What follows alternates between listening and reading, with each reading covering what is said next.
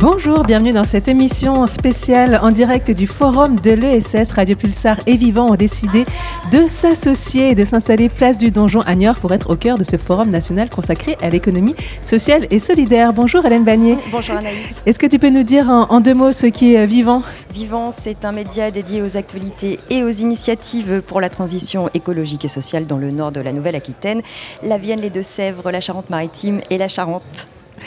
Alors, vous pouvez nous retrouver sur les ondes de Radio Pulsar à Poitiers, bien sûr, et aux alentours, mais aussi euh, sur celle du réseau euh, Radio Campus France dans toute la France. Donc, ce jeudi est le troisième et dernier jour de conférences, d'ateliers et de rencontres dans les Deux-Sèvres.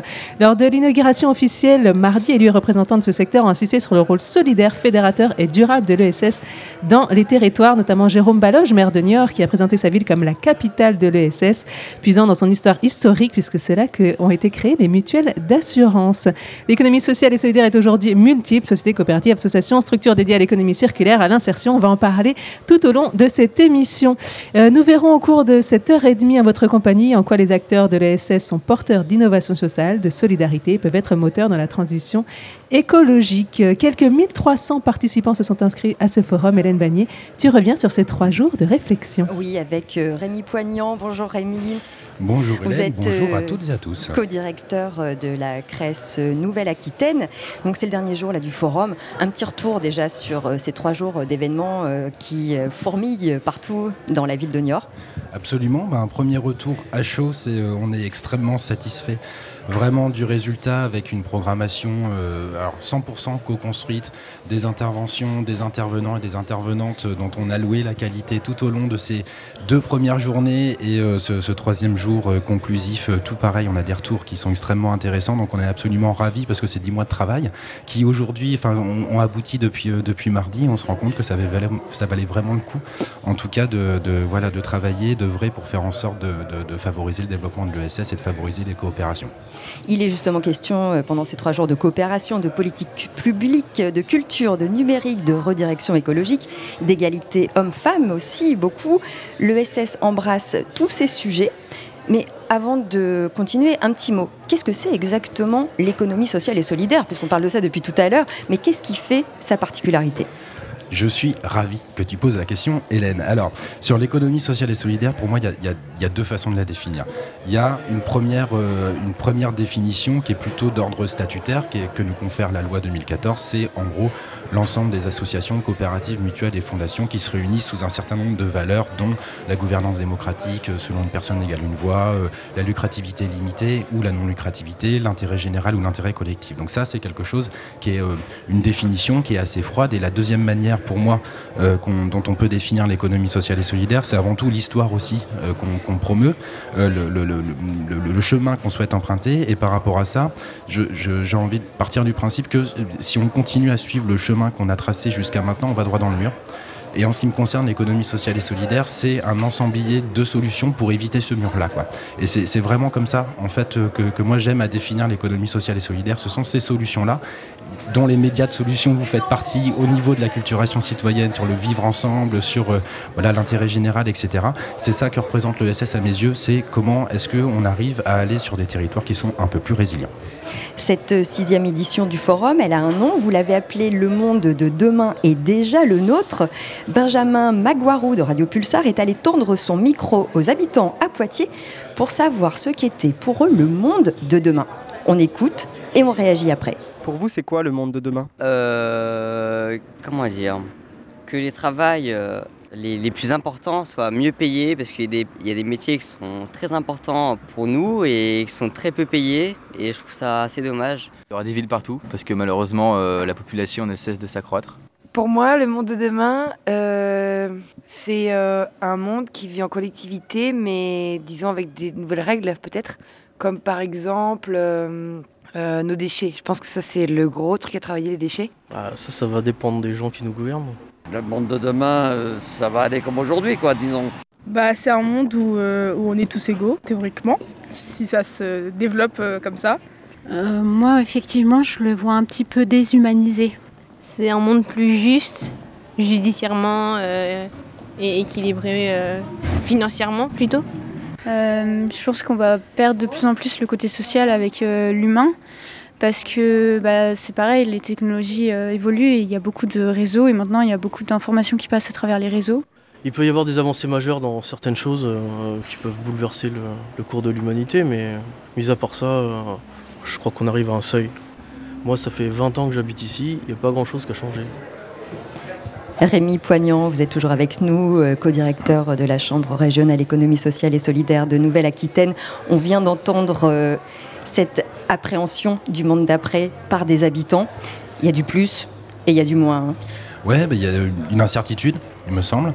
Euh, il y a des craintes aussi et en même temps il y a une envie euh, justement euh, d'aller vers plus de coopération, d'aller vers plus de justice sociale, de faire en sorte que de, favoriser le mieux vivre ensemble et finalement ça corrobore assez bien la deuxième définition que moi j'en fais de l'économie sociale et solidaire, c'est-à-dire cet ensemble lié encore une fois d'alternatives et, surtout d'alternatives positives.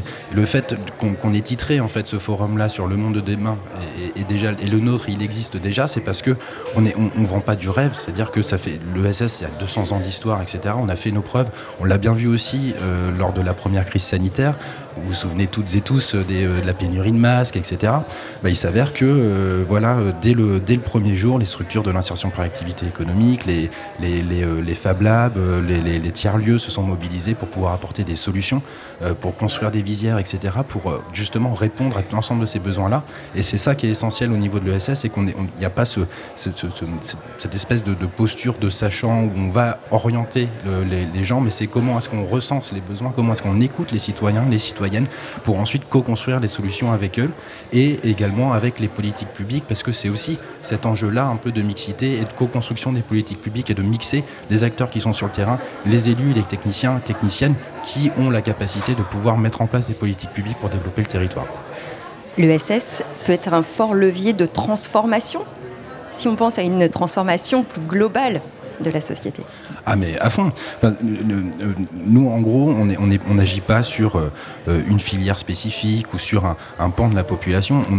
L'ESS par définition, et c'est pour ça qu'elle est difficile à appréhender, c'est qu'elle est partout. L'économie sociale et solidaire, il y a cette entrée euh, statutaire, mais on va la retrouver euh, dans le commerce du coin, on va la retrouver dans, au niveau de l'industrie, on va la retrouver dans des enjeux associatifs, au niveau ultra-urbain, au niveau rural, etc. Et, et c'est vraiment cette idée de transformation globale et le fait que ces solutions-là, elles existent absolument partout et sur l'ensemble des sujets, encore une fois, sur la base des besoins des habitants qui sont avérés, qui sont réels. On apporte des solutions sur des choses qui sont constatées. L'économie sociale et solidaire, qu'est-ce que ça représente concrètement aujourd'hui en France? Alors, en France, on est euh, sur euh, environ 10% euh, de l'emploi, évidemment. Il me semble que c'est un peu plus juste aussi de le comparer par, uniquement par rapport à l'emploi privé. C'est-à-dire que quand on exclut l'emploi public, administration, etc., on est aux alentours de 13% au niveau national. On est un peu plus élevé en Nouvelle-Aquitaine. Niort n'y est pas pour rien, évidemment, avec, avec son passé, tu l'as rappelé. On est environ à 16% de l'emploi privé. Donc c'est absolument énorme, en fait, en termes de tu vois, en termes de, pouvoir d'agir aussi, et puis en termes de nombre de structures, parce que on parle de l'emploi, mais il y a aussi l'ensemble des initiatives euh, associatives, des associations de faits qui n'ont pas forcément de salariés, qui pour autant font énormément de choses pour le développement des territoires et qui créent du lien social. 10%, est-ce qu'on peut imaginer que l'économie sociale et solidaire représente plus de salariés, plus d'actions dans les années à venir? Euh, oui, absolument. Euh, en tout cas, on le souhaite et c'est le sens de l'histoire qu'on souhaite raconter. On a cette ligne d'arrivée en se disant si on veut transformer le monde, il faut bien que ça passe quelque part et donc l'ESS apporte cette solution-là. Là, pour le coup, il y a des enjeux aussi. Tu parlais de politique publique tout à l'heure, les, politiques publiques et donc euh, de ceux pour qui on vote au moment des élections, tant au niveau national que les régionales, départementales et locales, elles sont essentielles aussi pour pouvoir porter justement ce vœu de transformation et cette capacité à faire plus et mieux. Encore une fois, dans le sens du vivre ensemble, dans, dans dans le sens d'apporter de, des solutions en fait, à des problématiques qui sont repérées. Et là, pour le coup, c'est un des enjeux de l'ESS et un des leviers qui est essentiel, cette prise en compte et la, capacité à pouvoir travailler avec des politiques publiques qui veulent également transformer ce monde-là. Et c'est un des devoirs de l'ESS d'être hyper pédagogique par rapport à ça et d'embarquer tout le monde et de croire à l'histoire. Rémi Poignant, ces trois jours de forum, ça rend optimiste? Ouais, ça rend optimiste, ça, ça fatigue aussi beaucoup. Ça se voit pas. c'est vrai, ah, pourtant j'ai des cernes, hein, mais euh, t'es vraiment trop gentil avec moi, Hélène. Mais oui, ça rend hyper optimiste parce que euh, euh, déjà encore une fois sur la qualité des contributions, sur la qualité des intervenants et intervenants. Donc en termes de contenu pur, c'est hyper enthousiasmant. Et, et, ce qui est important aussi dans l'ESS, moi je la définis aussi sous, sous son aspect convivial, sous sa convivialité, c'est le fait de, de se parler, d'échanger, de débattre, etc. Et en dehors de cette programmation-là, on a eu ces temps off, on a eu ces temps d'échange, on a eu ces temps de partage, et ça, ça rend encore plus enthousiaste. Merci euh, Rémi Poignant, co-directeur de la Chambre régionale d'économie sociale et solidaire Nouvelle-Aquitaine. Merci de m'avoir invité. Ce forum est celui de l'ESS, mais aussi celui de l'innovation sociale. En quoi ça consiste? Quels sont les apports et les exemples concrets d'innovation? Voici la thématique de notre échange avec Béatrice Montama-Durutier, elle est chargée de mission ESS et innovation sociale à l'ADI, l'Agence de développement et d'innovation de Nouvelle-Aquitaine. Bonjour. Bonjour. Merci de nous rejoindre sur ce plateau. Euh, à vos côtés, Marion Beignot, responsable communication chez Titi Floris. Bonjour. Euh, bonjour. Merci d'être avec nous, euh, vous aussi. Alors, l'innovation sociale, les définitions sont multiples.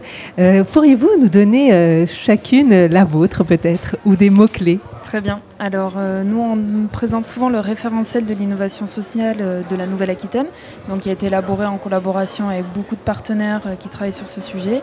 C'est une innovation qui répond à un besoin social mal satisfait ou euh, pas satisfait, qui répond de manière collaborative et dans un but de changer les cadres et de faire évoluer euh, un cadre d'intervention.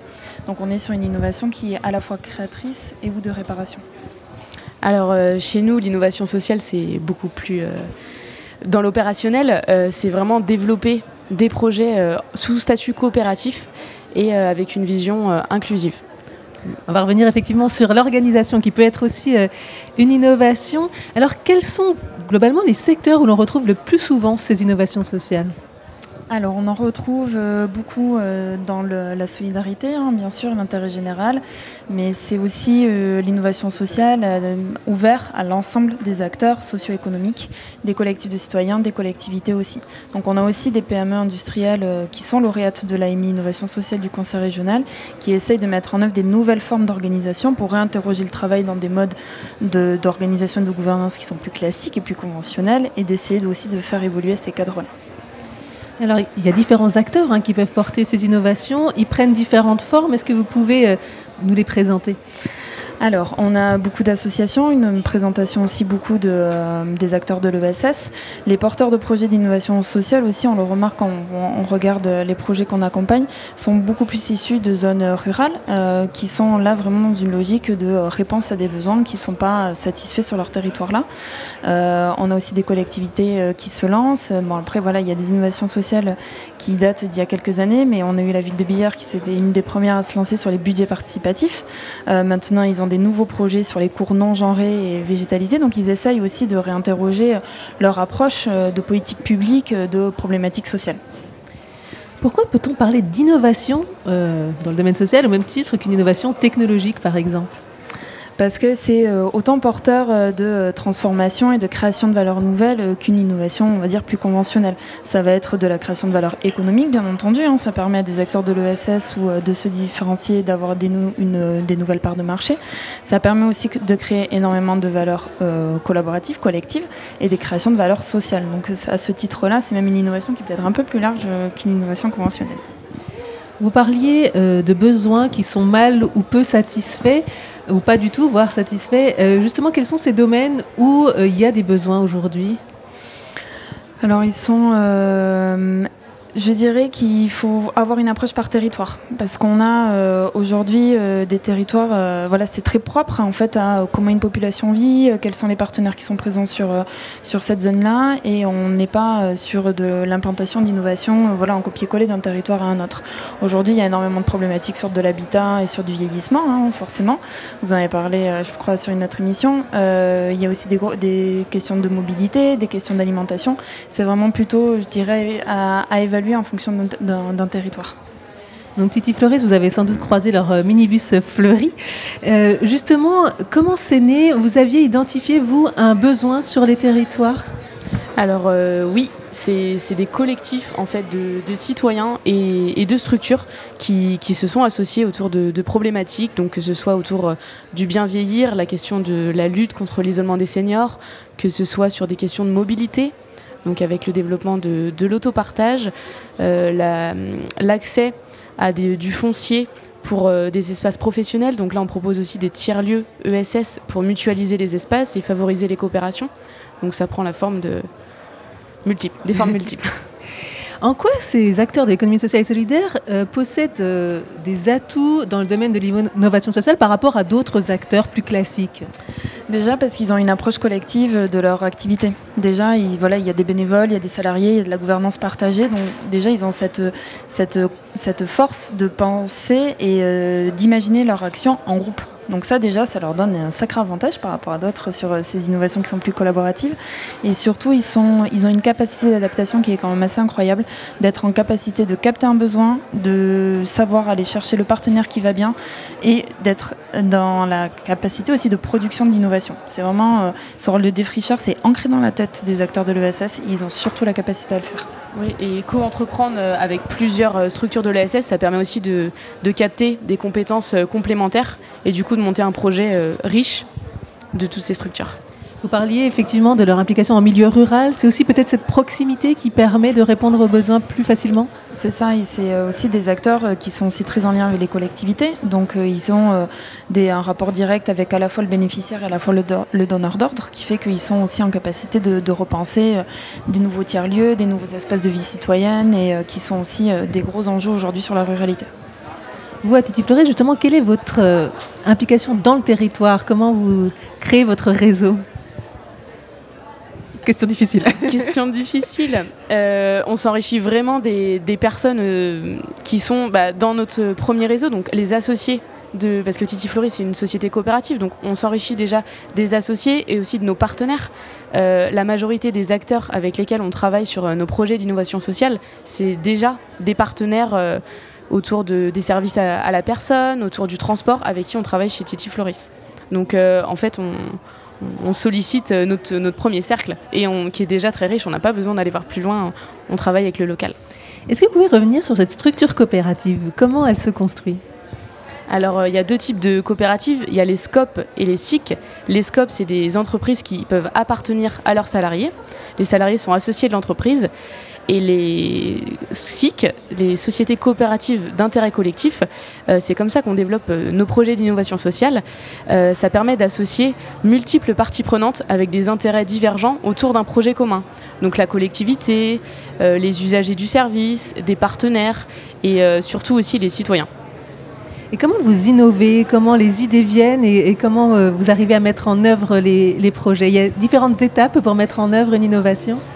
Euh, bah alors chez nous, on a beaucoup d'idées, très créatifs euh, à Titi Floris, et euh, c'est les rencontres.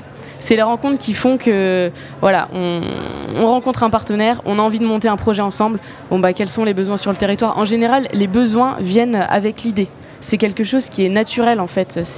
On se, se pose pas la question. C'est ah ouais, on a besoin de nouveaux espaces de travail. Ah bah vous aussi, qu'est-ce qu'on peut faire ensemble? Un tiers lieu et en fait, on se rend compte que finalement, en sondant autour de nous, il y a d'autres personnes qui ont ces mêmes besoins. Donc du coup, on se rassemble et puis euh, c'est parti. Restez avec nous, on va continuer à donner des exemples hein, d'innovation euh, sociale dans le territoire, mais oser s'affranchir de son quotidien étouffant pour respirer un avenir meilleur, c'est l'injonction de Gaël Faye dans cette chanson Respire, extraite de son dernier album.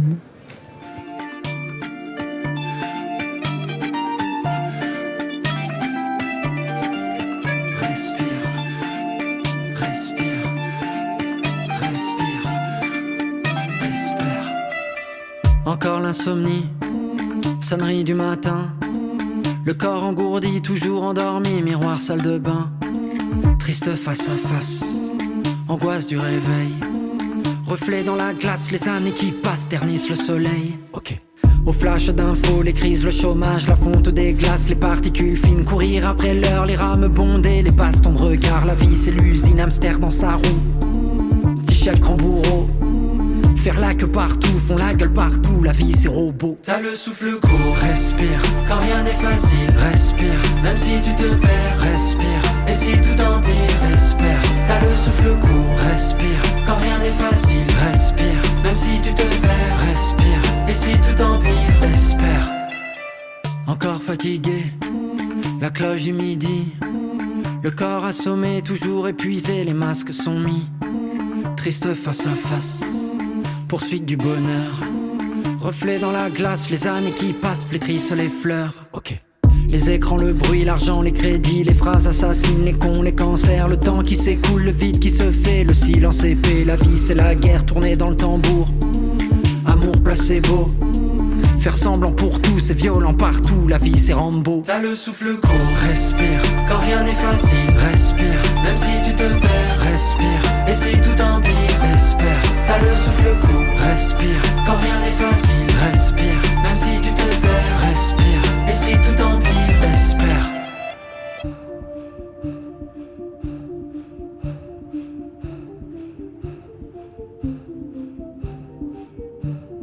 Les yeux ouverts ne trouvent pas le sommeil, dans le lit tourne tout le temps. Les phares des voitures balayent le plafond de leurs ombres dansantes. La nuit étouffe, la chaleur est lourde, l'orage est en suspens. Où sont les rêves, où sont nos rêves d'enfants? S'échapper, déserter les rangs, s'évader des tapis roulants, chercher le silence et l'errance, raccrocher, trouver sa cadence, se foutre des codes, des routines étroites, quitter son rôle, les cases et les boîtes, ne pas craquer, claquer, cramer, desserre ton col pour respirer. T'as le souffle court, respire, quand rien n'est facile, respire, même si tu te perds, respire, et si tout empire, espère. T'as le souffle court, respire, quand rien n'est facile, respire, même si tu te perds, respire, et si tout empire, espère. Respire, respire, respire, espère. T'as le souffle court, respire, quand rien n'est facile, respire, même si tu te perds, respire, et si tout empire, espère. Nous sommes toujours en direct du forum de l'ESS et de l'innovation sociale en direct sur Radio Pulsar et sur les radios du réseau de Radio Campus France. Pardon. Alors nous sommes là avec euh, Béatrice euh, Montama Duruti et euh, Marion Begnaud. J'ai du mal avec mes notes là, désolée. On parle de l'innovation sociale. Alors euh, pour Titi Floris, vous, vous êtes spécialisé normalement à la base sur euh, le transport de personnes en situation de handicap. Est-ce que vous pouvez nous dire comment ça s'est développé sur euh, maintenant un vaste territoire? Ouais, bah, Titi Floris, ça fait 15 ans cette année qu'on existe. Euh, à l'origine, c'est une coopérative qui est née euh, sur Nantes et Angers et, euh, et qui s'est développée au fil, des, marchés, des appels d'offres, de la volonté de l'équipe aussi de, développer rapidement. Sur tout le territoire. Donc maintenant, on est présent euh, de, sur toute la Bretagne, euh, une, part- une grande partie de la Nouvelle-Aquitaine et, et tous les pays de la Loire. Vous vouliez mettre en avant euh, une initiative en particulier euh, qui, euh, que vous mettez euh, en œuvre récemment, c'est au niveau de l'habitat. Alors ça, c'est nouveau pour vous? Ouais, c'est ACOPA. C'est un acronyme de Habitat Coopératif Personnes Âgées. C'est une coopérative qu'on a créée en 2019 avec justement euh, plusieurs acteurs du territoire nantais, des citoyens et des structures qui avaient envie de trouver une réponse euh, pour le bien vieillir de, de leurs parents, de leurs grands-parents.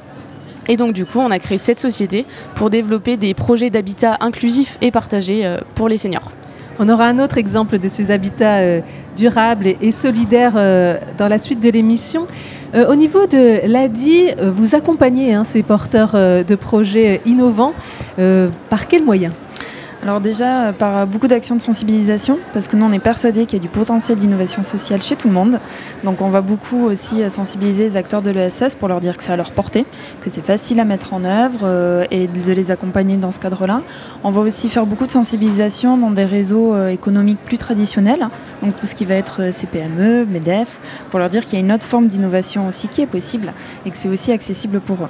Et ensuite, on a de l'accompagnement vraiment individuel, notamment euh, ce que vous disiez, euh, comment on passe de l'idée au projet, d'accompagner sur euh, ces process-là. Et quels sont les critères pour vous d'un projet qui est socialement innovant? Est-ce qu'il y a des critères? Donc déjà, il y a, euh, donc dans ce référentiel de la région Nouvelle-Aquitaine, il y a 12 critères, 12 marqueurs de l'innovation sociale qui sont en trois blocs. Euh, nous, on est euh, très attentifs au côté collaborative de l'innovation, qu'elle soit pensée en groupe, et aussi que ce soit une innovation qui intègre le bénéficiaire, mais dès le début, dès la conception. C'est pas juste de lui euh, montrer l'innovation, c'est aussi de l'aider à la construire et à l'élaborer. Ça va être aussi une, euh, une, innovation qui va permettre de faire évoluer des cadres. Donc ça aussi, on est vigilant à ce que la, la question, la problématique sociale soit bien posée par le porteur de projet, et aussi qu'ils soient dans une euh, démarche de partage de ces résultats-là avec les autres acteurs de son de son secteur d'activité, pour qu'ils puissent euh, voilà, échanger sur les échecs, sur les réussites, pour que ça puisse faire avancer un peu le questionnement collectif sur ce besoin social. Est-ce que vous avez vu des évolutions ces dernières années dans les innovations? Est-ce que les domaines évoluent? Est-ce que les formes évoluent? Euh, les formes évoluent. En fait, l'innovation sociale en région, ça existe quand même depuis maintenant 5-6 euh, ans. Donc, euh, sur les premières années, on voyait beaucoup de tiers-lieux, parce qu'à l'époque, c'était totalement incroyable.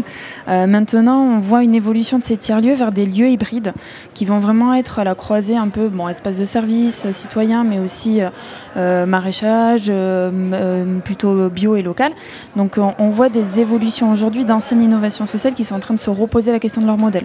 Donc, les tiers-lieux, le maraîchage, local, l'implantation, euh, l'aide à l'installation des agriculteurs, qui vont maintenant essayer de, revoir ces modèles-là. Vous proposez aussi des appels à projets. Est-ce que vous pouvez euh, nous donner quelques exemples des lauréats de ces appels à projets euh, cette dernière année? Euh, alors, euh, donc la ville de Villars dont je parlais tout à l'heure euh, sur du budget participatif, on a aussi des, l'innovation sociale, elle peut être technologique et ça on l'oublie de temps en temps. Donc on a par exemple WICI Report qui est une structure de l'ESS qui développe un outil qui permet d'accompagner les travailleurs handicapés dans leur travail de tous les jours, qui va leur poser des questions par SMS tous les jours. Comment s'est passé le trajet domicile-travail?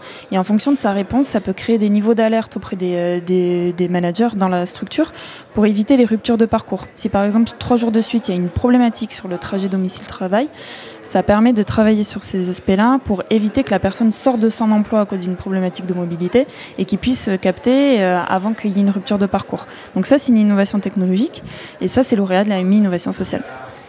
Est-ce que l'innovation sociale peut essaimer dans des entreprises plus classiques euh, ou dans les domaines plus classiques? Complètement. C'est aussi euh, accessible à euh, des PME industrielles comme on en a beaucoup sur le territoire de la Nouvelle-Aquitaine. Ils vont beaucoup s'interroger sur leur mode d'organisation. Comment, quand on est sur des entreprises qui ont peut-être 200 ans et des patrimoines familiaux assez importants et aussi un peu voilà, du, vécu familial dans la gestion d'entreprise, comment on peut être un petit peu plus sur de l'implication de, du salarié pour qu'ils soient aussi partie prenante de la stratégie et de l'évolution de l'entreprise. Donc on a des entreprises comme euh, Adam Pack, qui est basé dans le Médoc euh, en, Gironde, qui lui a créé par exemple un incubateur au sein de sa structure pour que ses salariés puissent être en capacité aussi de développer des projets personnels. Marion Beignot, je reviens vers vous. Est-ce que vous, justement, euh, vous travaillez parfois avec des structures qui ne sont pas de l'ESS et, et, que vous inspirez peut-être? Alors oui, parce que tout le monde n'est pas dans le SS euh, pour le moment, mais euh, c'est principalement des structures locales. On n'est pas forcément, euh, voilà, on n'est pas fermé du tout à la coopération. Hein. La coopération, c'est pas que les coopératives, mais on travaille avec d'autres acteurs du territoire, des locaux, qui sont des entreprises totalement classiques. Alors, parce que c'est la réflexion du jour, je vous propose à toutes les deux de clore cet échange par une dernière question. Qu'est-ce que l'innovation sociale peut apporter au monde d'après? C'est presque la philosophie, je sais. je pense que déjà, elle peut euh, apporter sur des nouvelles manières de faire. Déjà d'être dans l'implication des bénéficiaires, leur donner aussi du pouvoir d'agir, parce qu'on les, on les oublie souvent, et donc euh, voilà, de leur donner ça et euh, d'être toujours dans cette capacité de défricher et de proposer des nouvelles solutions. Oui, elle peut apporter aussi plus de coopération et plus d'inclusion dans, dans notre monde. Un grand merci à toutes les deux, euh, Béatrice Montamaduruti donc pour l'ADI, l'Agence de développement et d'innovation de Nouvelle-Aquitaine, et Marion Beignot pour Titi Floris. Belle journée à vous. Et on part maintenant à Rochefort à la découverte d'une initiative qui mêle innovation sociale et écologie. C'est la recyclerie du sport, une boutique solidaire qui permet à toutes les familles de s'équiper pour la pratique sportive à des prix accessibles. Nous sommes donc dans une logique d'économie sociale et solidaire, mais aussi d'économie circulaire, puisque tous les équipements qu'on trouve dans la boutique étaient destinés à être jetés. Alors, où sont collectés ces équipements qui rendent possible le sport pour tous? Explication euh, d'Eddie Estrade, il est le président de l'association. Alors, on a deux formes de collecte. On a une collecte euh, qui est faite euh, par les particuliers. Donc, les particuliers nous déposent euh, sur le lieu de la boutique, aux horaires d'ouverture, le matériel et les équipements sportifs dont ils n'ont plus d'utilité, mais qui peuvent resservir. La deuxième forme, c'est la, collecte auprès des professionnels du sport, donc Intersport de Rochefort, Décathlon de Rochefort, qui, eux, nous, nous fournissent leurs euh, invendus, leurs produits quelquefois défectueux, dans l'objectif de les revaloriser de les réutiliser. Ces produits euh, défectueux dont vous parlez, ça peut être quoi par exemple dans votre boutique euh, aujourd'hui? Ça peut être un sac où il y a un léger trou, mais qui peut encore tout à fait resservir sur une seconde main. Euh, ça peut être une combinaison de plongée qui a déjà servi ou qui était en modèle d'exposition. Ça peut être parfois aussi des chaussures euh, qui ont du coup une taille euh, différente, peu dépareillée. Donc on peut avoir par exemple une chaussure en 41 et une autre chaussure en 40. Donc pour certaines personnes ça convient parce qu'on a un pied plus fort que l'autre. Et du coup, c'est des les chaussures, du textile aussi, où on va avoir des maillots, des shorts, donc tout ça un peu. Elie, vous, travaillez ici, hein c'est vous qui tenez la boutique C'est ça, en fait, euh, j'ai un contrat du coup en service civique. Euh, moi, je suis en charge du coup de la boutique, de la communication. J'ai aussi collecté euh, le matériel de sport auprès des, des, professionnels, donc comme Intersport, Decathlon. Comment ils reçoivent cette démarche? Justement les partenaires, les magasins de sport Alors, euh, on a été euh, très bien accueillis par le concept, euh, en sachant que là, on prend un peu un virage en termes de, réemploi sur, sur les articles de sport, puisqu'il y a une loi qui va sortir, donc la REP articles de sport et de loisirs, où les professionnels n'ont plus le droit de détruire et de produire du déchet par rapport à leurs invendus et leurs produits défectueux. Euh, et du coup, ça leur donne une, solution euh, toute tracée pour leurs produits euh, qui, se débarrassent. Tu veux des pâtes à roulettes Vous venez régulièrement ici Ah non, c'est la première fois que je viens. Vous en avez entendu parler comment Je crois que j'avais vu d'abord une annonce sur Facebook il y a un moment. Et, j'ai appelé plusieurs fois parce que je cherchais des vélos pour des, des personnes dans la précarité. Et du coup, là, c'est la première fois que je viens, c'est pour, pour moi. Et votre petite fille Oui, voilà, bah oui, pour elle en fait. Qui est en train d'essayer un casque. Pour le casque, voilà. Et en fait, je me dis, au passage, je vous laisserai bien l'ancien. Tant qu'à faire, comme ça, je repars avec euh, un seul équipement et ça m'arrange aussi. Voilà. La recyclerie du sport n'est pas réservée aux personnes dans la précarité, tout le monde peut y aller. La prochaine étape euh, pour l'association, c'est l'installation de bornes de collecte dans les entreprises, dans les collectivités et bien sûr dans les clubs sportifs, avec deux ambitions, le sport pour tous et le sport zéro déchet.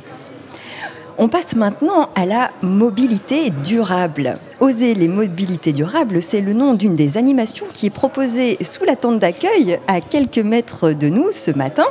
Il s'agit d'expériences ludiques et scientifiques pour comprendre le lien entre transport et climat donc, et réfléchir à sa propre mobilité. Audrey Bougnol, bonjour. Bonjour. Mmh, vous, êtes chef de projet mobilité durable et neutralité carbone chez les petits débrouillards.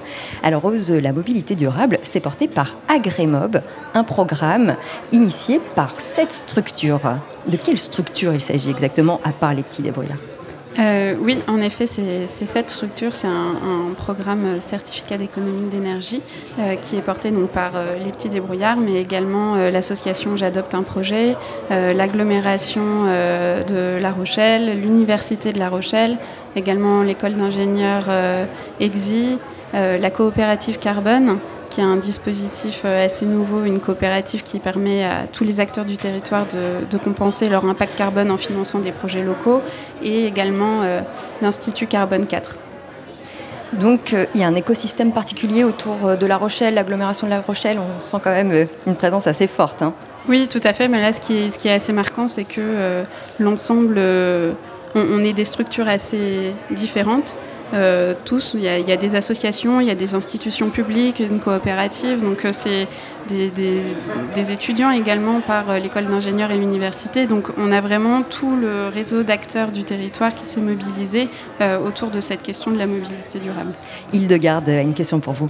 Et au travers de ce réseau, justement, vous développez des liens entre le transport et le climat. Est-ce que vous pourriez nous en parler un petit peu? Oui, bah, enfin, le, lien entre transport et climat, en fait, il est assez fort. Parce qu'il faut, savoir que le, transport en France, ça représente un tiers des émissions de gaz à effet de serre. Donc c'est le, premier en fait, le premier pôle de, dépenses carbone chez, un Français en moyenne. et dans ce tiers d'émissions de gaz à effet de serre. Pour le transport, la voiture individuelle, ça représente 50% euh, de, de, ces émissions, donc c'est pas du tout anecdotique. C'est pour ça que voilà, cette question de, changer ses habitudes et de, venir euh, parler du, transport euh, à l'ensemble des citoyens est, si importante avec peut-être l'idée de recontextualiser et de combattre des fausses idées.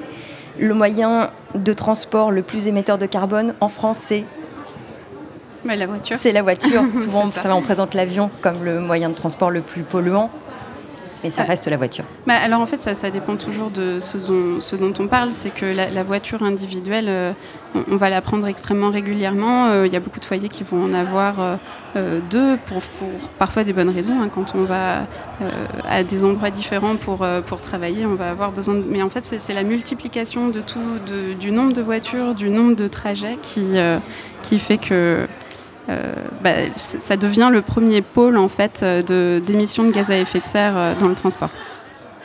justement, pour prendre en compte et comprendre ces émissions de gaz à effet de serre, vous proposez un outil qui est un calculateur d'émissions. Est-ce que vous pouvez nous en dire un mot? Euh, alors c'est pas tout à fait un, calculateur d'émissions. Donc on, a l'idée du programme, c'est vraiment de pouvoir accompagner euh, l'ensemble des citoyens euh, dans cette idée de changement de comportement et de, changer nos habitudes de mobilité. Et donc euh, le, calculateur qu'on a Enfin, l'application qu'on a développée, c'est une application qui permet de faire un état des lieux de la façon dont on se, déplace aujourd'hui et de se lancer un défi en fait et de d'aller choisir un des, trajets qu'on fait au quotidien pour faire une, une expérience, tester autre chose. Euh, pour expérimenter, voir qu'il y a d'autres façons de se déplacer qui sont possibles et qu'on peut y trouver aussi une satisfaction. Quels sont les principaux freins pour changer ces modes de transport et de mobilité? Qu'est-ce que vous observez? Euh, bah, L'habitude, en fait. Euh, c'est le, frein principal. Une, quand on parle de changement de comportement, il y a vraiment, c'est ce qui est Changer, changer une habitude, c'est extrêmement difficile parce que c'est ancré en nous, c'est quelque chose qu'on fait de façon automatique. Et donc pour changer cette habitude-là, euh, ça prend énormément de temps, c'est pas quelque chose qu'on fait du jour au lendemain. Euh, ça prend justement de, faire des, expériences, d'y aller petit pas par petit pas. Parfois on a des retours en arrière, donc il faut prendre le temps, il faut, savoir euh, euh, commencer par de la sensibilisation, tester, revenir, trouver surtout sa satisfaction, la motivation euh, de pourquoi est-ce qu'on change. Ça peut être pour des raisons euh, économiques, des raisons environnementales, pour se dégager plus de temps pour lire ou travailler quand on va favoriser le train par rapport à la voiture. Donc les, les freins, ils sont surtout sur sur l'habitude en fait. Et bon, après ça c'est au niveau individuel. Après il y a évidemment les infrastructures au niveau du réseau, parfois on prend la voiture parce qu'on n'a pas d'autre choix que, que celui-là aussi. Audrey Bougnol, euh, vous animez donc ce stand ce matin, un stand ludique et scientifique. Racontez-nous ce qu'on peut y trouver. Alors, euh, bah donc, euh, nous, les, Petits Débrouillards, on est une association d'éducation populaire. Donc, on, aime, on aime faire des petites expériences scientifiques euh, et, proposer des jeux et venir faire de la médiation autour du jeu. Euh, donc on propose deux types d'animation. En fait, euh, ce matin, on va avoir des petits jeux autour de la mobilité qu'on va pouvoir proposer qui permettent de voilà, commencer une discussion, se poser des questions sur, sur la façon dont on se déplace. Et puis un pôle qui est plus autour du climat avec des expériences autour de la chimie, euh, très colorée, euh, très jolie à voir, euh, pour parler de l'acidification des océans, de la montée des eaux, en fait des conséquences que va pouvoir avoir le, transport sur, sur le changement climatique. Effectivement, on peut voir un petit labo de chimie. Qu'est-ce que c'est exactement? Bah, en fait, c'est une, une, expérience assez simple pour montrer comment les, les, émissions de gaz à effet de serre vont venir euh, acidifier euh, l'eau, donc les, océans, euh, quand on, regarde ça à grande échelle. donc en fait, c'est très simplement, on a de l'eau dans des petits tubes à essai avec du jus de chou rouge, qui est un très bon indicateur d'acidité.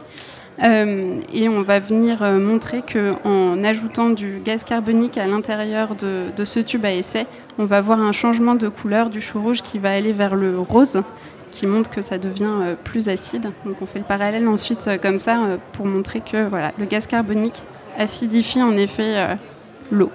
Et quelle est la conséquence euh, de l'acidification euh, des océans? Eh ben, La conséquence, c'est euh, une conséquence sur toute la, biodiversité marine, en fait, parce que le, fait qu'on ait une acidité un peu plus importante dans l'océan, ça va faire que la calcification des petits organismes, notamment les phytoplanctons par exemple, ou les, coraux, va se faire beaucoup moins bien, et donc ça va avoir derrière des impacts sur toute la chaîne alimentaire. Dernière euh, question, Audrey Bougnol. Donc, cette animation Ose les mobilités durables, on peut la trouver ici aujourd'hui, mais c'est une animation euh, qui tourne, qu'on peut découvrir ailleurs?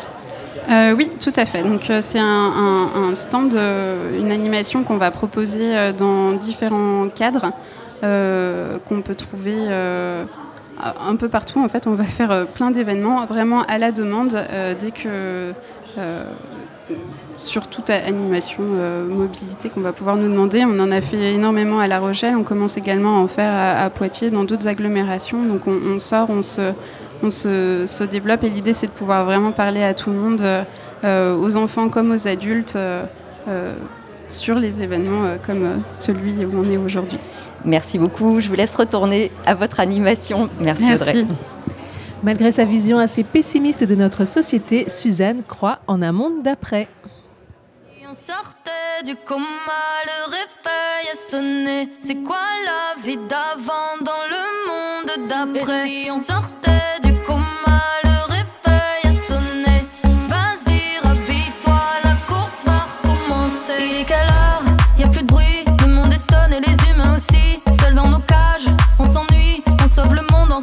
Netflix bloqué dans Black Mirror. Sauf que c'est la vraie vie. Y a des plans vigiles, des tsunamis.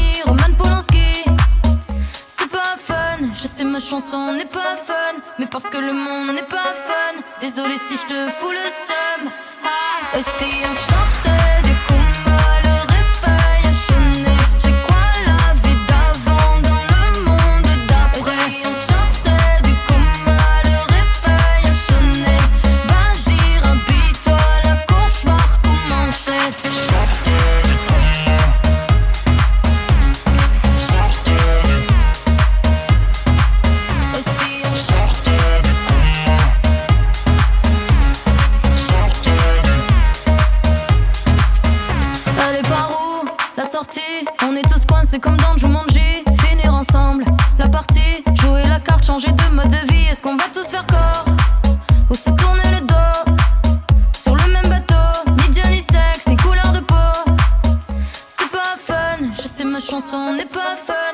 que le monde n'est pas fun. Désolé si je te fous le seum.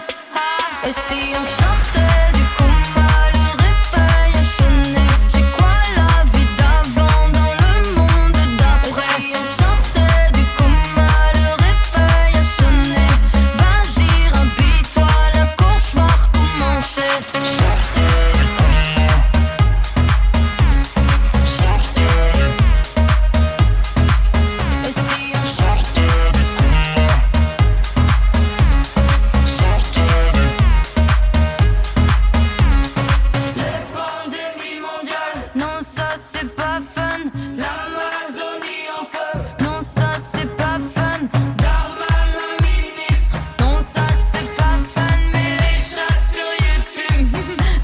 du Et si on sortait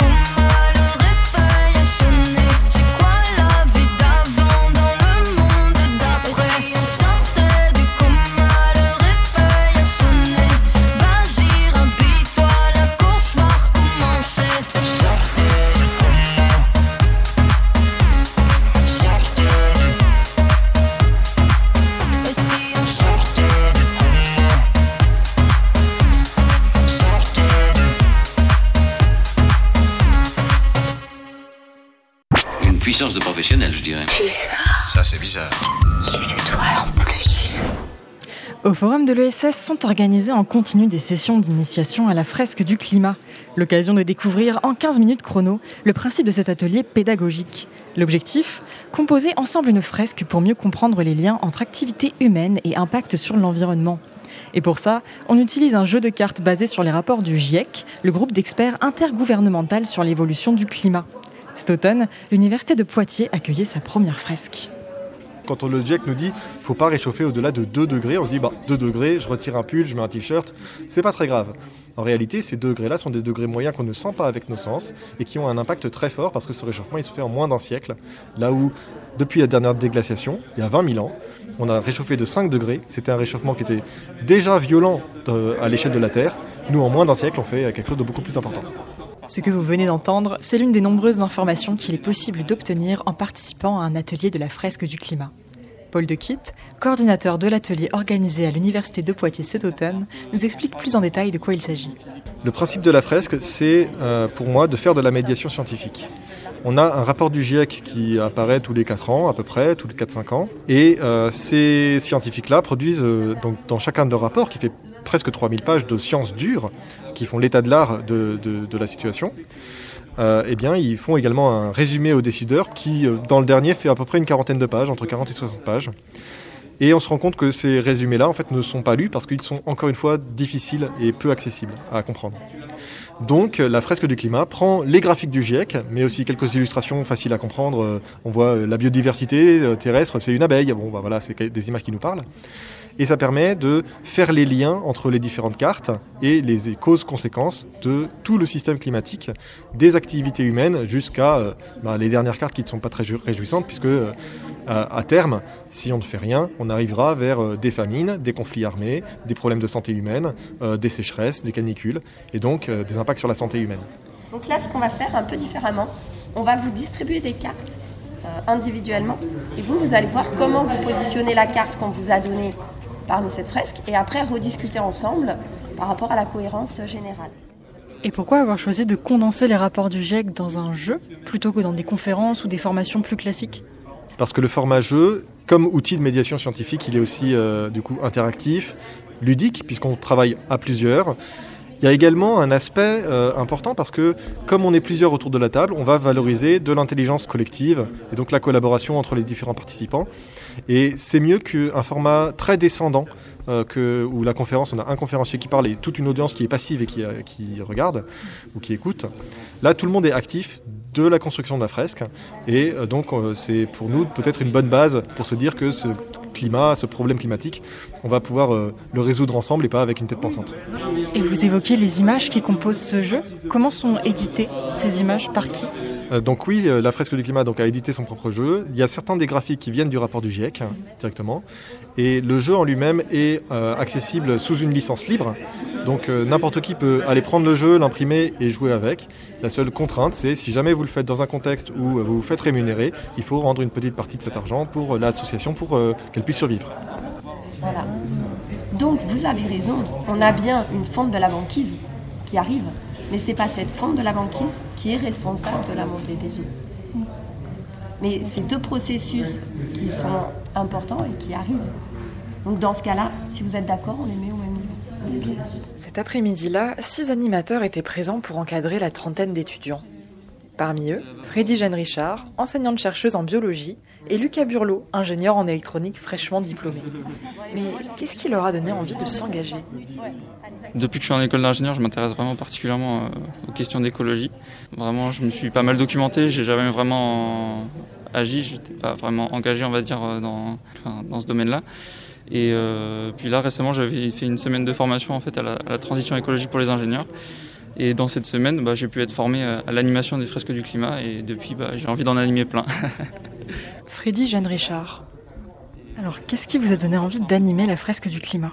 L'originalité de la fresque du climat, le fait de pouvoir euh, échanger et discuter dans un autre contexte que celui euh, d'une classe, et puis euh, de pouvoir aider des personnes sur ce sujet, discuter. On a tous toujours à apprendre de tous. Comment vous avez fait pour devenir animatrice alors Vous avez suivi une formation en particulier? Nous avons suivi une formation de 6 heures la semaine dernière qui a été prise en charge par l'Université de Poitiers. C'est particulier de s'adresser à un public étudiant? Alors, Moi, j'ai l'habitude, puisqu'on a beaucoup d'étudiants, mais nos étudiants en biologie, je pense, n'ont pas forcément le même comportement ou les mêmes questions que des étudiants dans d'autres disciplines. La force de l'animation aujourd'hui, c'est qu'on a des étudiants de plein de disciplines différentes qui vont se mélanger, qui vont discuter ensemble, qui vont pouvoir trouver aussi des, idées euh, constructives. Euh, l'évaporation qui a lieu à la surface de l'océan augmente si l'eau et l'air se réchauffent. Cela fait plus de, plus de nuages qui feront ensuite de la pluie, mais si l'évaporation a lieu sur Terre, cela assèche le sol. Donc là, on rentre finalement dans un système de cycle. ce serait plutôt ici? Ouais, on serait peut-être même, il y a la montée. La sensibilisation des étudiants à l'environnement est donc au cœur de cet atelier. Mais comment le vivent les jeunes en question? Mathilde Sprier et Nola Simon, étudiantes en licence de lettres et sciences politiques, nous livrent leurs impressions. Bah, j'avais envie d'en savoir plus euh, sur euh, le réchauffement climatique et vraiment bien euh, définir les termes autour de ce sujet, parce qu'il y a des notions qui sont, qui sont assez complexes, donc ça permet d'approfondir tout ça. J'allais dire pareil, approfondir les connaissances et puis aussi bah, avec la crise sanitaire notamment, mais déjà avant, on a été sensibilisé un petit peu et on se rend compte que c'est une urgence qui est de plus en plus actuelle et on a envie de savoir comment agir et donc venir aussi et s'entourer de personnes qui euh, connaissent les sujets, ça nous permet d'en apprendre davantage et peut-être d'avoir des nouvelles perspectives sur comment agir. Et est-ce que vous avez appris de nouvelles choses aujourd'hui? Alors oui, parce qu'il y avait plein de notions euh, de physique et je suis en lettres, donc c'était euh, plutôt complexe. Oui, je suis d'accord. Bah, par exemple, pour le kérosène, c'est ce qu'on nous a dit là, à la toute fin, sur le fait qu'on taxait pas du tout euh, le kérosène, alors que c'est extrêmement polluant et c'est l'une des principales causes de réchauffement. Donc c'était assez intéressant. Enfin, du point de vue de l'Université de Poitiers, pourquoi avoir initié cette fresque? Quel est son devenir dans la faculté? Élément de réponse avec Laurent Emmanuel Brisy, vice-président à la vie du campus et au patrimoine. En fait, euh, on avait beaucoup entendu parler donc euh, de cette association et du travail euh, très positif qu'il faisait à travers donc les différentes universités, mais pas que, dans toute la France. nous sommes intéressés donc à essayer de développer cette activité sur les différents campus de l'université de Poitiers et donc aujourd'hui on est donc sur la première. Euh, de, pour l'université de Poitiers, sachant que globalement, en fait, on espère euh, euh, pouvoir décliner donc cette fresque du climat sur les différents campus de l'université de Poitiers, donc à savoir Niort, Angoulême, Châtellerault, bien sûr, au-delà de, Poitiers, et aussi avoir la possibilité donc, de réutiliser ce format d'atelier tout au long de l'année à travers d'autres, on va dire, d'autres moments dédiés à l'environnement. Nous sommes toujours euh, en direct du Forum national de l'économie sociale et solidaire et de l'innovation sociale en partenariat avec Radio Pulsar et Vivant le Média. Et tout de suite, coup de projecteur sur les monnaies locales, euh, monnaies locales complémentaires dont il était question hier avec vous, Charles Lesage. Bonjour. Bonjour. Vous êtes délégué général du mouvement Sol, un mouvement qui regroupe les 82 monnaies locales complémentaires en France. Un mot tout d'abord pour expliquer de quoi il s'agit. Qu'est-ce qu'une monnaie locale complémentaire? Oui, alors en effet, il existe 82 monnaies locales en France qui circulent sur euh, de très nombreux territoires, euh, parfois à l'échelle de quelques villes, parfois à l'échelle d'un département. Euh, une quarantaine sont membres du mouvement Sol.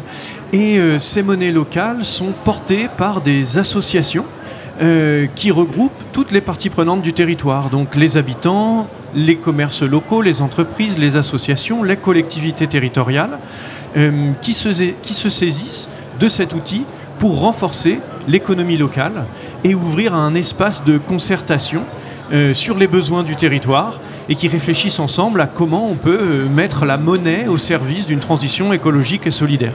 Et comment est-ce qu'on peut mettre une monnaie au service de la transition écologique et solidaire? Eh bien justement, donc c'est l'objectif des monnaies locales. Alors très concrètement, euh, en tant qu'habitant de Poitiers, par exemple, vous pouvez utiliser le poids, qui est la monnaie locale euh, euh, du territoire. Euh, vous vous rendez à l'association du poids et vous échangez une certaine somme d'euros en échange de l'exacte contrepartie en, poids. Donc par exemple, vous donnez 30 euros, vous recevez 30 poids et vous, vous pourrez dépenser cette monnaie locale auprès de professionnels et d'associations du territoire engagés dans la transition écologique et solidaire qui ont eux-mêmes adhérer à l'association Le Poids et à sa charte éthique. Et en dépensant les poids sur le territoire, eh vous soutenez l'économie locale puisque vous vous assurez que l'épicerie, le coiffeur, euh, le commerce qui reçoit cette monnaie sera lui-même invité à la redépenser au sein du tissu économique local auprès d'une personne elle-même invitée à la redépenser localement et ainsi de suite dans une boucle vertueuse. Charles Lesage, vous avez effectué avec le mouvement Sol une étude d'impact des monnaies locales sur le territoire. Quelle conclusion on peut tirer de votre étude? Oui, alors euh, pour le dire en quelques mots, euh, la, conclusion, c'est que les monnaies locales complémentaires sont un véritable outil transversal de transition des territoires. Euh, on a observé qu'elles avaient un impact dans cinq grands piliers d'intérêt général. Le premier pilier, c'est celui euh, d'ouvrir un nouvel espace de citoyenneté, un nouvel espace de démocratie locale, puisque, comme je le disais, euh, tous les acteurs du territoire sont représentés au sein de ces associations-là, qui ouvrent un espace de discussion sur les enjeux du territoire.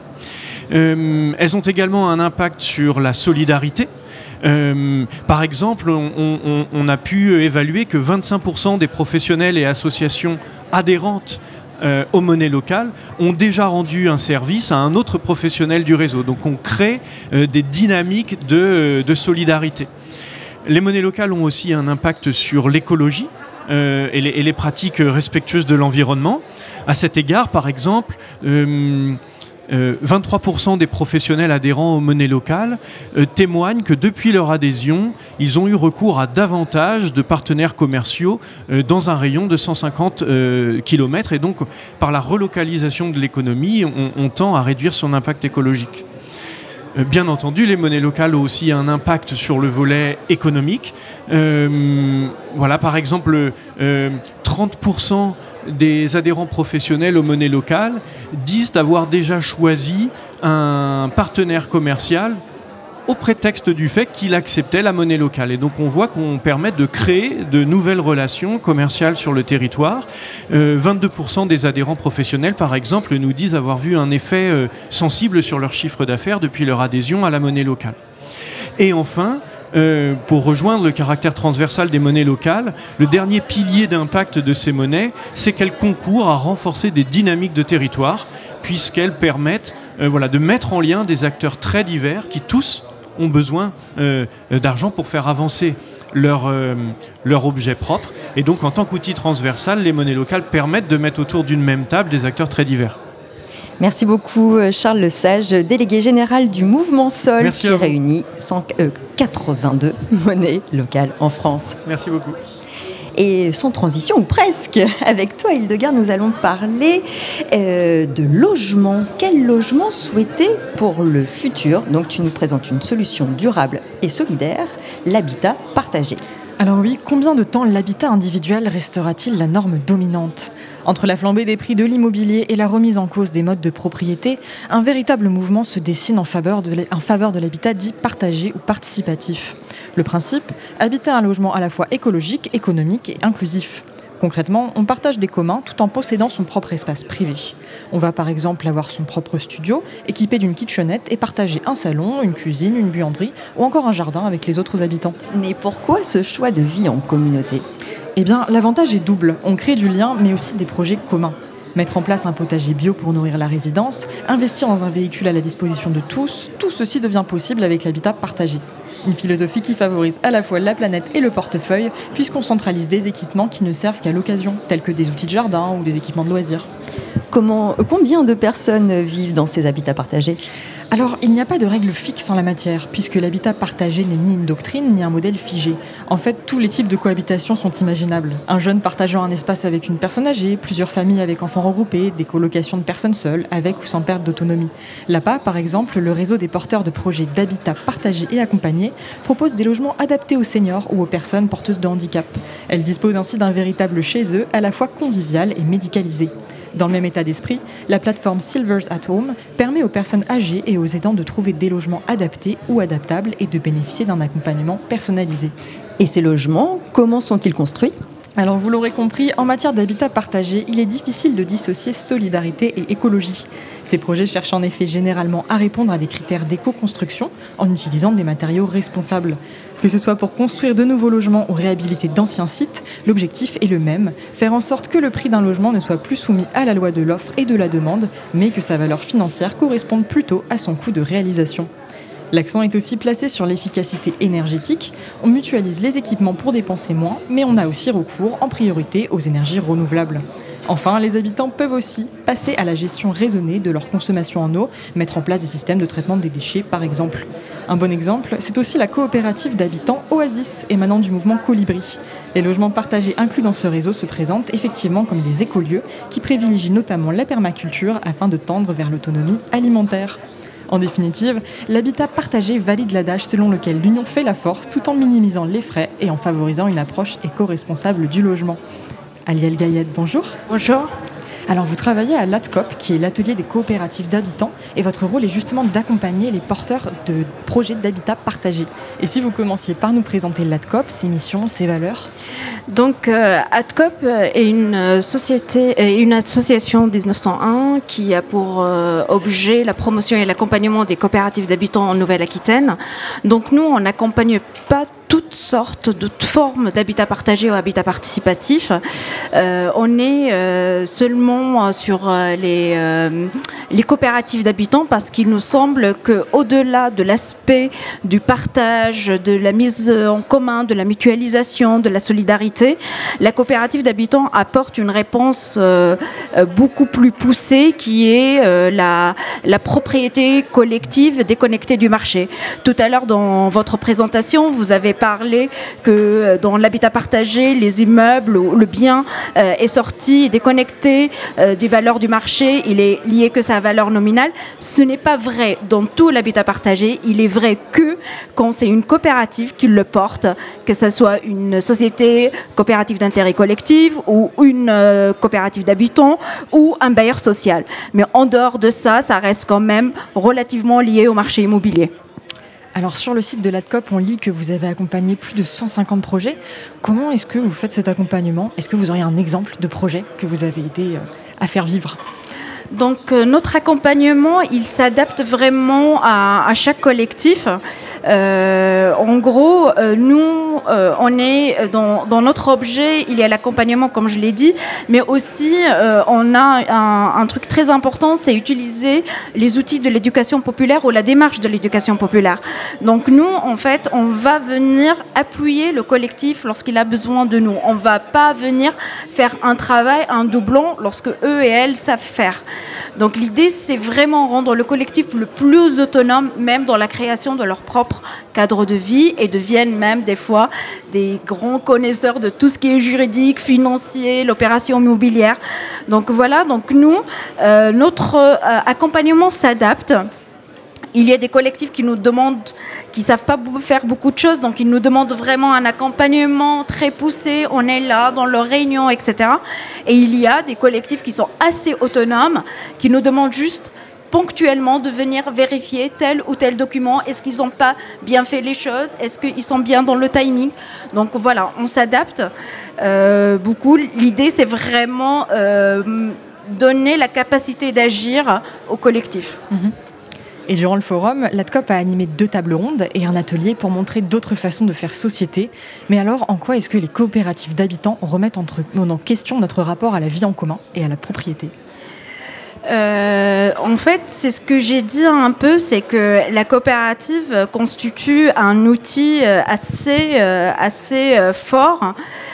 parce qu'en fait, quand on parle de commun, on, on entend, c'est un mot qui, qui cache beaucoup de réalité. On n'entend pas la même chose derrière. On dit des espaces communs. Donc l'espace commun, c'est un espace mutualisé. Euh, dans tous les habitats participatifs, il y a cette notion de commun dans le sens, il y a des espaces mutualisés, il y a des espaces communs. Donc on peut entendre le commun comme ça, mais on peut imaginer le commun ou l'entendre d'une autre manière complètement euh, plus poussée, qui est la propriété collective. Donc le commun, c'est touche là la question de la propriété. Il y a plus des personnes qui sont propriétaires individuellement de leur logement, mais là, tout le monde est propriétaire d'une société. Et et comme dans la coopérative, contrairement à d'autres sociétés qui aussi où, où, il y a la propriété collective, dans la coopérative, comme cette propriété collective est déconnectée du marché immobilier, il n'y a aucun intérêt individuel lucratif. C'est-à-dire si un jour on imagine que la coopérative décide de vendre pour X raison le bien, euh, le bien si euh, il y a un bénéfice à la vente, ce- ce- cet argent ne va pas être distribué entre les associés, mais il va aller dans le monde coopératif. Donc, par ce fait-là, il n'y a aucun intérêt individuel. Du coup, la coopérative devient assez autonome et c'est la personne morale qui prime sur le reste. Et là, on touche vraiment quelque chose qui touche au commun dans sa notion euh, à l'origine, qui est le commun, la, la- la réflexion sur la propriété. Alors vous l'avez dit, les coopératives d'habitants n'ont pas euh, d'objectif lucratif, mais comment ça se finance une coopérative d'habitants concrètement? Une coopérative, ça se finance, euh, ben, un- en fait, ça se, déjà, la coopérative, elle va regarder son coût d'opération et elle va chercher les financements euh, au début par des fonds propres. Donc les fonds propres, c'est ce que les habitants, habitantes, coopérateurs et coopératrices peuvent apporter, constitue généralement à hauteur de 20%. Et après, elle va chercher des subventions, même si ça se fait de plus en plus rare, euh, des, dons, etc. Et pour compléter, c'est des emprunts bancaires. Donc euh, voilà, on va aller voir la banque. Merci beaucoup Aliel Gaillette pour ces éclaircissements Bah, sur l'habitat partagé. Merci. Durant ces trois jours du forum, il a été question à plusieurs reprises de finances solidaires, avec notamment la présence de J'adopte un projet, plateforme de financement participatif régional en Nouvelle-Aquitaine. Le mois dernier, J'adopte un projet a reçu du ministère de la Transition écologique l'autorisation de délivrer le label financement participatif pour la croissance verte. Et le premier projet qui a été labellisé, c'est Créateur de forêt. Baptiste Trény, bonjour.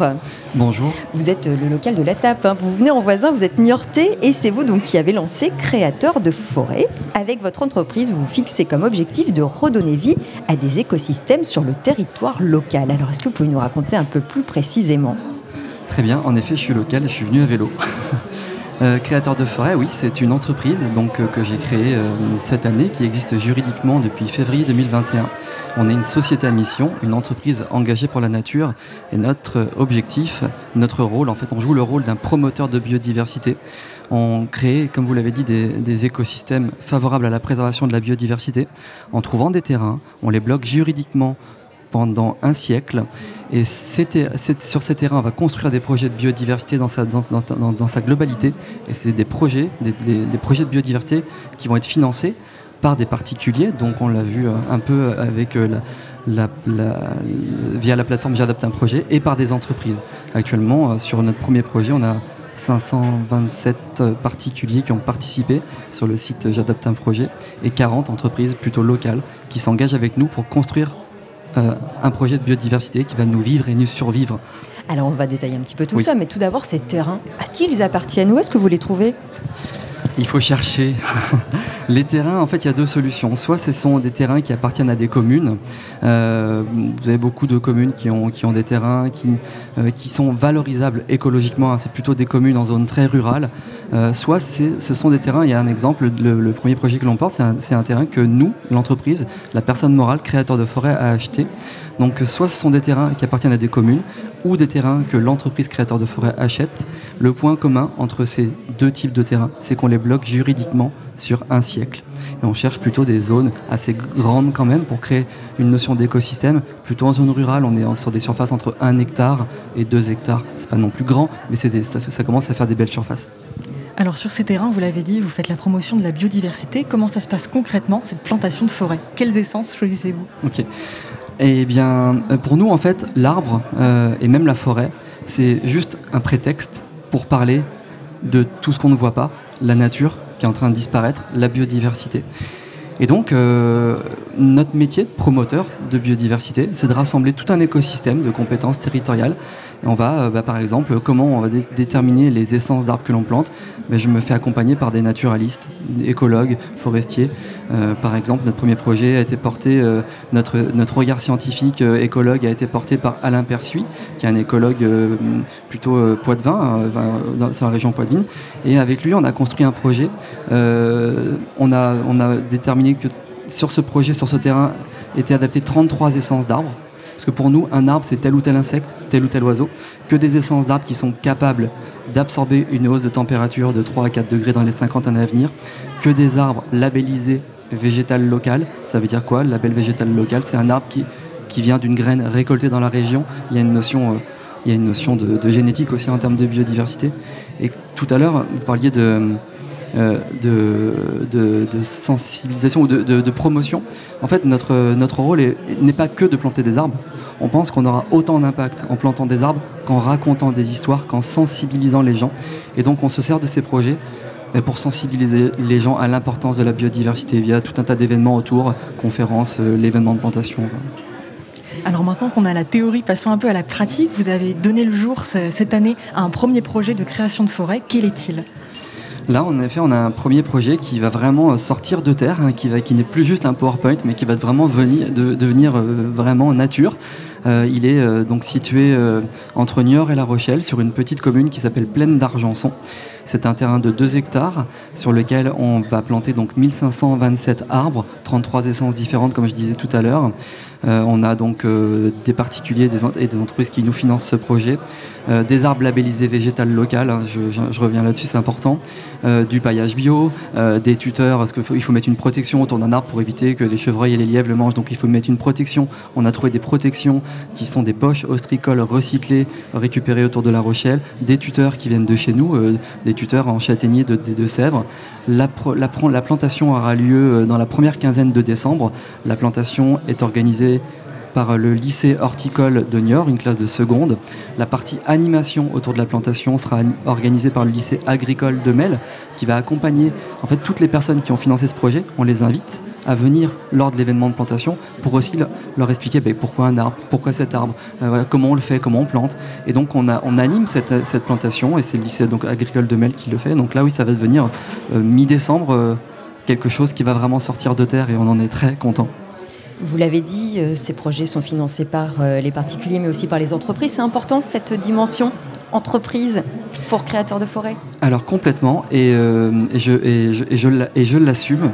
En fait, moi j'avais vraiment envie. Alors je viens de l'entreprise, je viens de la Maïf, je viens du monde de l'entreprise, je viens aussi d'une formation entre entrepreneur entre guillemets. C'est un peu comme ça que je suis câblé. Et en fait, en partant, en, créant créateur de forêt, pour moi j'avais envie à cœur de trouver un modèle économique qui soit résilient, euh, qui s'alimente, euh, et donc euh, en allant chercher des fonds privés. J'explique pourquoi.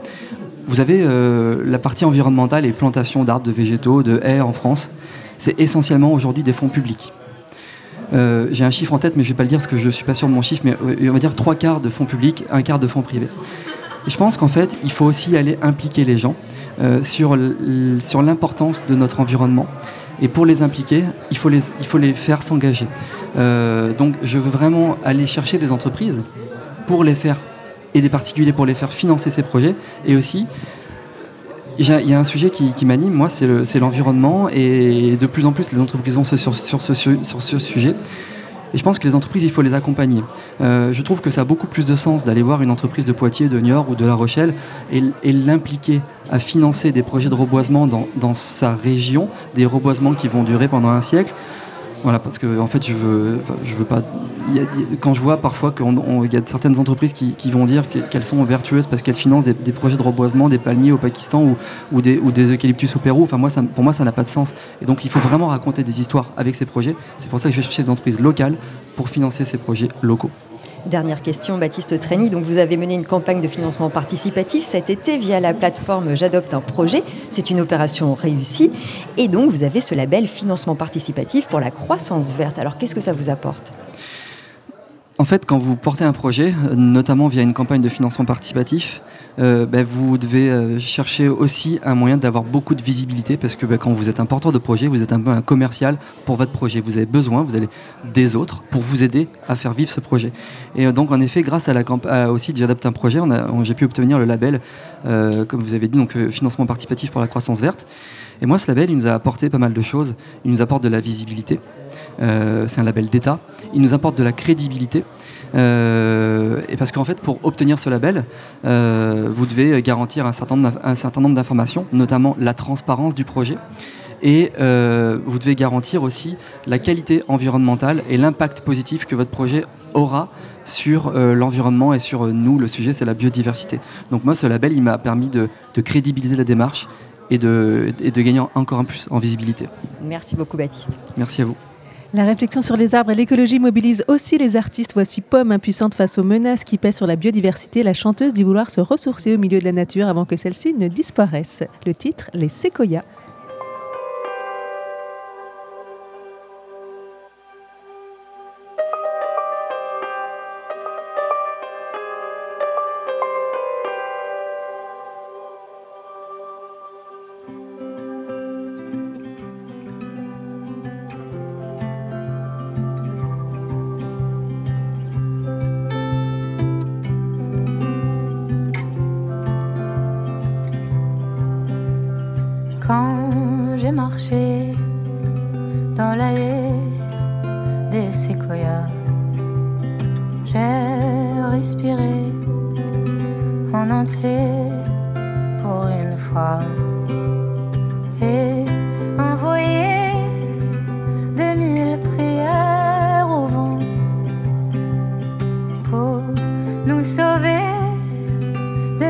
De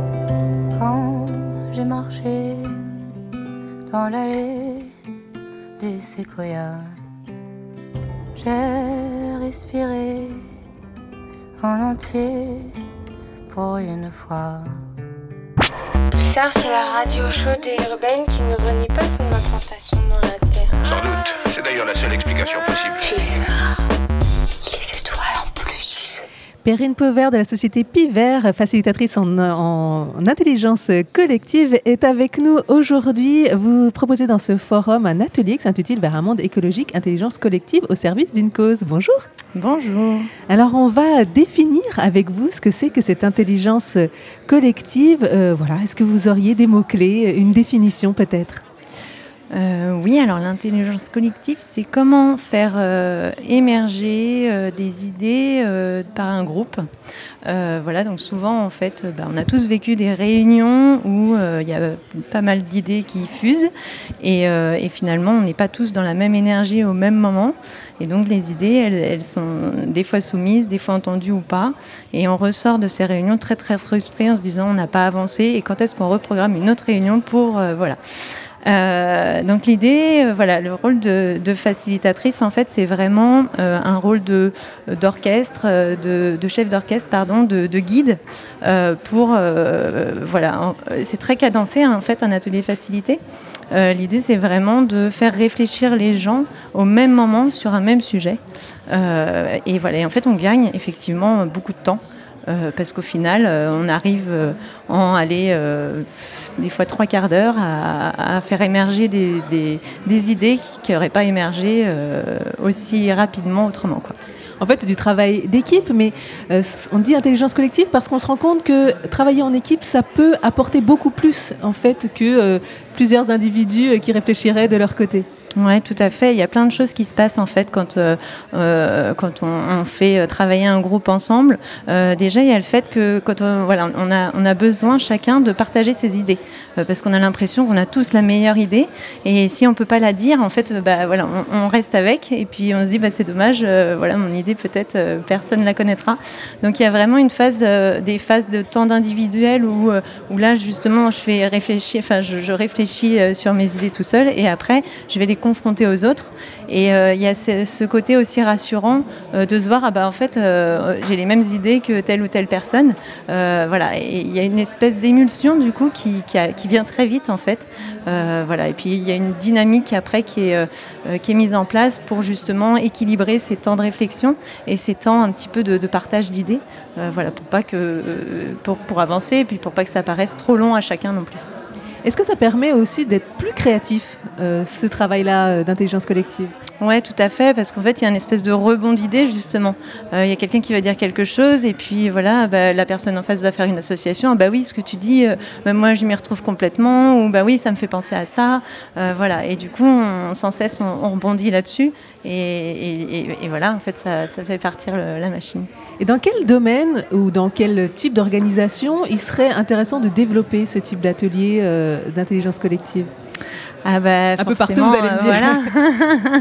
Évidemment, en fait, euh, ça peut être partout. En fait, ça peut même être dans le dans euh, dans le milieu personnel, en fait, même en famille, même des fois entre entre amis pour organiser, euh, euh, je sais pas, des vacances à plusieurs ou euh, voilà, parce qu'après c'est toujours euh, souvent dans les groupes de copains le même qui euh, qui va prendre en main les choses, qui va faire avancer euh, euh, le projet, etc. Et finalement, euh, chacun a, a- a des idées en fait. L'idée euh, de, de ces, ces processus-là, c'est aussi de pouvoir permettre à chacun d'exprimer ses idées finalement que ce soit pas tout le temps les mêmes. Donc euh, voilà, là, c'est le parallèle avec des, des organisations qui seraient très hiérarchiques, où on a tendance à penser que c'est toujours le chef euh, qui doit avoir euh, les bonnes idées. Eh bien non, pas forcément en fait. Et l'idée, c'est pouvoir donner la parole à chacun justement. Alors, dans le cadre de ce forum, vous le- je le disais, euh, vous proposiez euh, ce matin un atelier pour mettre Oui. cette intelligence collective au service de l'écologie. Alors, en quoi dans ce domaine, c'est important aussi de le développer? Ah bah, c'est un sujet euh, voilà, très, très d'actualité. hein. On, voilà, on se rend compte qu'il faut vraiment qu'on y aille maintenant, en fait. On n'a plus le temps d'attendre. Euh, euh, l'idée ce matin, c'était vraiment de, bah, faire découvrir aussi le, processus d'intelligence collective parce que voilà, le, public sur ce forum est, assez di- différent, en fait, de tous les univers. Enfin, voilà. Et du coup, alors on est arrivé assez vite parce que le temps d'atelier c'était une heure, et quart, je crois. Euh, on est arrivé euh, sur des sujets communs. euh, voilà. Alors, l'idée principale qui est ressortie, c'est de commencer finalement à informer et former les gens. Voilà, parce qu'en fait, tout débute par là, effectivement, sensibiliser les gens.